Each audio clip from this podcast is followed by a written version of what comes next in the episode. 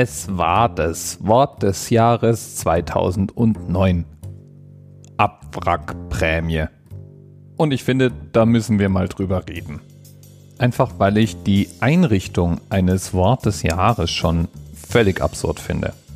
Auch die Vorstellung, dass sich wahrscheinlich Dutzende Leute damit beschäftigt haben, das richtige Wort zu finden, auszuwählen und darüber zu diskutieren, warum dieses und kein anderes Wort besser geeignet sind, finde ich seltsam. Im Jahr 2009, dem Jahr der Abwrackprämie also, gab's starke Konkurrenz. Auf Platz zwei waren kriegsähnliche Zustände. Da fragt sich der geneigte Zuhörer, was bitte ist eigentlich ein kriegsähnlicher Zustand und was unterscheidet den eigentlich von Krieg? Will jetzt nicht in Tiefe gehen, gibt natürlich eine Definition. Auf Platz drei war die Schweinegrippe, gefolgt von der Bad Bank. Dann gab es den Weltklimagipfel. Dann Deutschland ist Europameisterin. Ich vermute, das war ursprünglich mal eine Bildschlagzeile.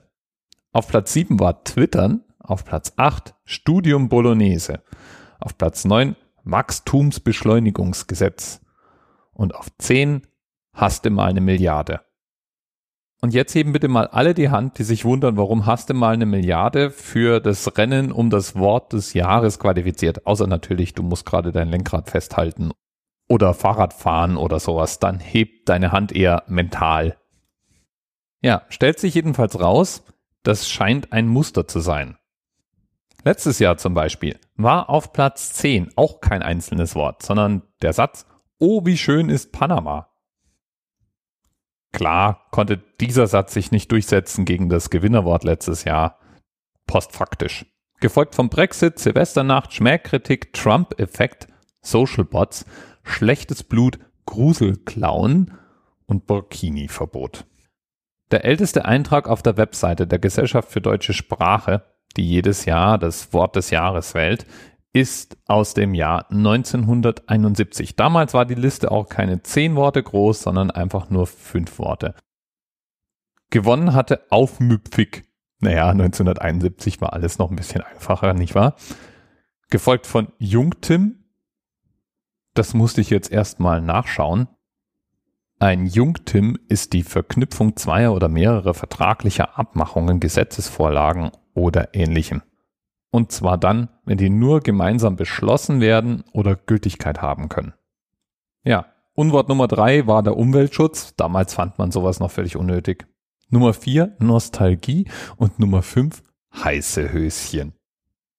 Danach gab es erstmal sechs Jahre lang keine Worte des Jahres. Erst 77 ging es wieder los und ab da wurde dann jedes Jahr gewählt. Im Jahr 77 war immerhin Terrorismus und Terrorist auf Platz zwei. Gewonnen hatte das Wort Szene.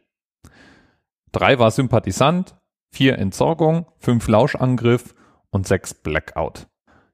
Ja, und während ich so durch diese Liste gehe, muss ich zugeben, Spaß macht's schon irgendwie. Und es ist wie so ein ganz kleiner Schnappschuss in die Gesellschaft und die Geschichte des jeweiligen Jahres. In manchen Jahren muss man schmunzeln, in manchen Jahren wird einem ganz anders. Im Jahr 2001 zum Beispiel. Da war der Gewinner der 11. September, gefolgt von Antiterrorattacke, Milzbrandattacke, Schläfer, Stammzellenimport. Brrr. Die Gesellschaft für deutsche Sprache hat gleich mehrere Treffer, die sie immer wieder landet mit ihrer Wort des Jahreswahl. Da wird immer schön deutlich, welches Thema uns in einem bestimmten Jahr jeweils bewegt. Es klingt immer völlig offensichtlich, wenn das Wort gewählt wird. Aber wenn man mit ein paar Jahren Abstand auf die Listen schaut, ist es wirklich interessant. Ja, und für die GFDS ist es natürlich eine garantierte Pressemeldung, die immerhin deutschlandweit Aufmerksamkeit bekommt. Ein Publicity-Stunt also. Das funktioniert bei der GFDS so gut, dass sie gleich eine ganze Reihe von Nachahmern hat. Zum Beispiel gibt es natürlich das Unwort des Jahres, das genau das Gegenteil versucht zu tun, eben das unsinnigste Wort herauszustellen. Erreicht manchmal genau das gleiche wie die GFDS und hat auch ähnlich viel Aufmerksamkeit. Dann gibt es das Jugendwort des Jahres, das wird von Langenscheid herausgegeben und ehrlich gesagt, ich habe so ein paar Jugendliche daheim. Und die haben in den letzten sechs Jahren immer die Stirn gerunzelt und den Kopf geschüttelt. So manche dieser Formulierungen, die haben es erst in den Mainstream geschafft, weil sie plötzlich als Jugendwort deklariert worden sind. Und ich finde es dann schon irgendwie witzig, wenn ausgerechnet Langenscheid, das jetzt nicht gerade für seine Jugendlichkeit bekannt ist, ein Jugendwort wählt. Und weil Worte, wie gesagt, ja nicht mal der GFDS ausreichen, gibt es dann auch noch den Satz des Jahres. Der Satz des Jahres 2016 war, wir haben im Moment keinen Zustand von Recht und Ordnung. Ich kann den Seehofer einfach nicht wirklich gut nachmachen. Ja, und auch der Satz des Jahres wird seit 2009 vergeben. Dem Jahr eben, in dem die GFDS die Abwrackprämie zum Wort des Jahres gewählt hat. Und warum rede ich da überhaupt drüber? Der Themenanker für die heutige Sendung ist nämlich die Abwrackprämie. Die hat nämlich dazu geführt, dass zwischen 2009 und 2010 die spektakulär unglaubliche Zahl von 417 VW-Käfern abgewrackt wurden. Und das haben sie gemacht, um eben diese Abwrackprämie oder auch Umweltprämie einzustreichen. Den Easy Living oder auch den Christian von der Hörsuppe hat es im November letztes Jahr so beschäftigt, dass er darüber getwittert hat.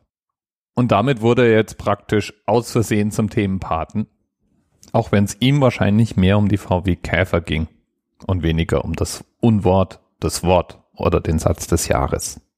Bis bald. Thema Rest 10, 9, 8. The experience of 47 individual medical officers.